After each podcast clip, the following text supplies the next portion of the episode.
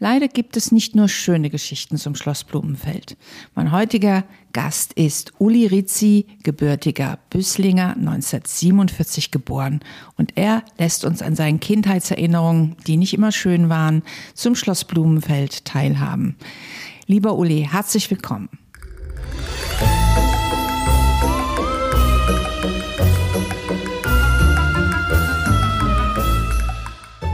Schlossgeschichten aus dem Schloss Blumenfeld. Du hast mir erzählt, dass du in den 50er und 60er Jahren immer mal wieder im Krankenhaus direkt unterhalb vom Schloss Blumenfeld warst, also mit normalen Kinderkrankheiten, mal den Blinddarm oder die Mandeln oder mal einen Fuß gebrochen. Du erinnerst dich ungefähr so, warst du circa zwölf Jahre alt, also Jugendlicher, und du erinnerst dich vor allen Dingen an die Brücke. Und du hast quasi vom Krankenzimmer hast du auf das Schloss geblickt, hast die Brücke gesehen und erzähl mir doch mal, wie diese Brücke aussah und was da so passiert ist. Ja, das war eine Bogenbrücke aus Eisen, aus schwerem Eisen mit einem Fahrbahnbelag drauf. Und auf dieser Brücke hat sich so einiges getan. Da sind äh, die Menschen hin und her gelaufen und einige sind mir in Erinnerung geblieben. Zum Beispiel ein Mann, der einen Bollerwagen hinter sich hergezogen hat und immer wieder gerufen hat, Hü, Hot und Hü und Hot. Und das hat uns natürlich als Kinder, hat uns das amüsiert. Wir haben uns zum Teil auch darüber lustig gemacht. Dieser Mann hatte eine Schirmmütze auf, er hatte einen blauen, eine blaue Schürze hatte er an und er fuhr da in größter Seelenruhe mal schneller, mal langsamer über diese Brücke.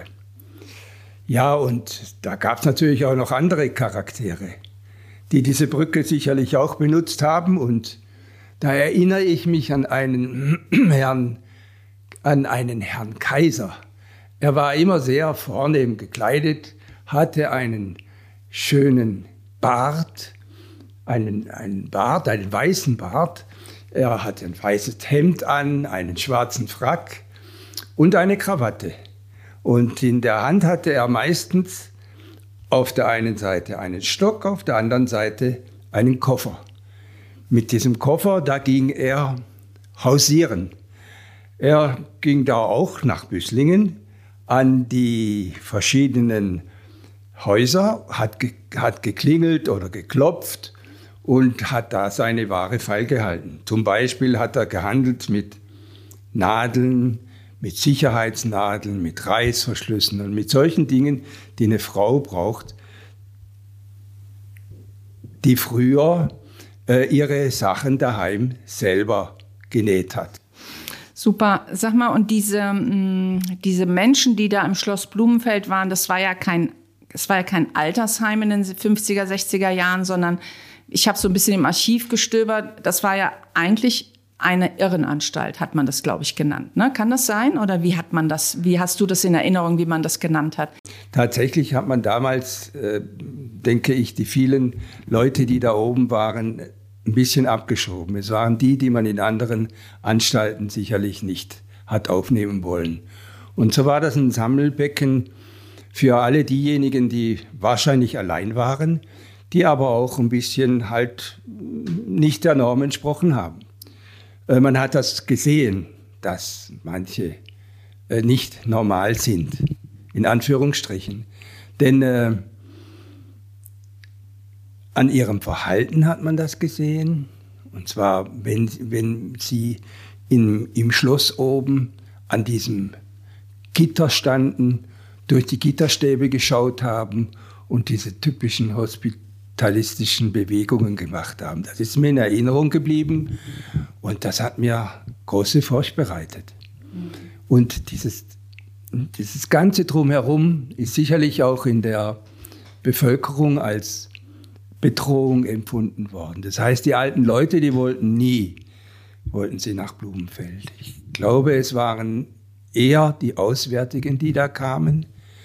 Und äh, Wobei natürlich auch viele aus dem Raum Tengen darunter waren. Das war ja der ursprüngliche Sinn dieses Hauses. Und ja, und diese, mm, Also wenn wir jetzt nochmal auf die Brücke zurückkommen, also über die Brücke sind ja wahrscheinlich nicht nur der alte Mann, der immer Hühot gerufen hat, rübergelaufen. Das waren ja dann sogenannte Freigänger. Ne? Also es gab also durchaus ja auch Leute, die ihre, das Schloss verlassen durften anscheinend. Aber da sind ja wahrscheinlich auch Ärzte rübergelaufen. Ne? Das war die direkte Verbindung vom Krankenhaus zum Schloss. Das ging ja, also man ist ja quasi vor das Schlosstor ging ja die Brücke. Und da sind ja wahrscheinlich auch Ärzte und Nonnen. Ich glaube, das Heim oder dieses, ja, das Krankenhaus ist ja wahrscheinlich auch von Nonnen äh, geleitet worden. Ne? Die hat man ja wahrscheinlich auch gesehen. Das hast du wahrscheinlich alles von deinem Zimmer aus gesehen, ne? Ja, natürlich hat man die gesehen. Die, die Ärzte, das waren die Belegärzte, die die Patienten im Altersheim in Blumenfeld betreut haben. Und die Nonnen haben im Altersheim gewohnt bei diesen vielen kranken Menschen, die da untergebracht waren. Und äh, manchmal hat man schon, das hat man erst hinterher eigentlich gemerkt, wie gefährlich das eigentlich war, wenn man heutzutage die Treppen anschaut, die, diese Wendeltreppen.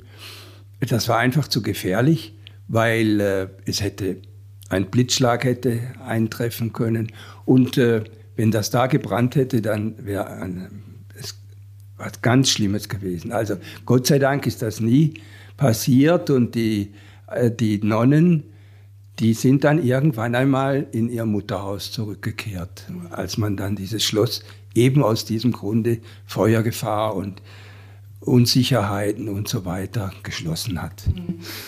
Du hast mir auch erzählt, dass es unterhalb des Krankenhauses quasi so Gartenbau betrieben wurde und da gab es wohl auch ein kleines Häuschen was mit, ähm, wo die Fenster mit weißer Farbe zugemalt waren. Was war das denn?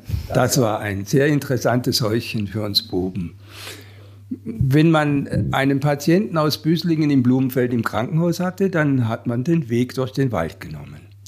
Allein schon das war ein großes Abenteuer und ist möglichst auf vielen unsicheren Wegen, nicht auf dem großen breiten Weg da hochgewandert, sondern man hat dann, wenn man Blumenfeld erblickt hat und auf das, äh, auf das Krankenhaus geschaut hat, da war eine Lücke im Zaun. Da waren ein paar Dachlatten weggebrochen und da sind wir dann durchgeschlüpft.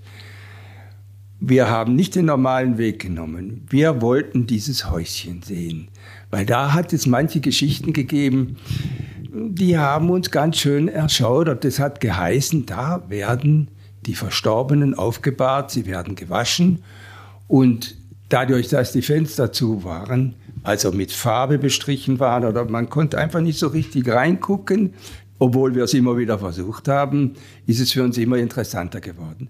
Also wirklich einen Verstorbenen habe ich nicht gesehen, aber dieses, diese Erzählungen, die haben uns halt damals so richtig gefallen. Ja, ja. Und es gab ja wohl ein paar ältere Buben, die meinten, sie hätten mal jemanden gesehen, ne? Es, ist so, es war damals schon so, wie es halt immer war. Die, alten, die älteren Buben haben uns gesagt, da müsst ihr reingucken.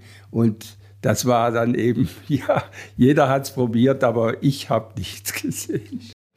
Ähm, es war ja, es ist ja tatsächlich so, dass du ähm, erst viel, viel später, also eigentlich erst, du bist Schulleiter in Tengen gewesen und hast erst mit deinen Klassen später überhaupt, bist du das erste Mal ins Schloss gegangen. Das heißt, du hast dich da mehr oder weniger ja 20 Jahre ferngehalten und warst aber vorher mal zumindest im Seitenflügel, also im Seitenanbau und hast deine Tante Laura besucht, wo du mir heute Fotos gezeigt hast und bist aber selbst da ähm, nicht ins Schloss rein. Das heißt, du hast deine Tante besucht, aber, und da hattest du ja auch gesagt, da hatte man so das Gefühl, dass ähm, in dem Seitenbau die nicht so betuchten sind und im Schloss vielleicht eher so die betuchten. Das war zumindest dein Eindruck. Das ist natürlich alles nicht bewiesen, aber darum geht's ja gar nicht. Ne?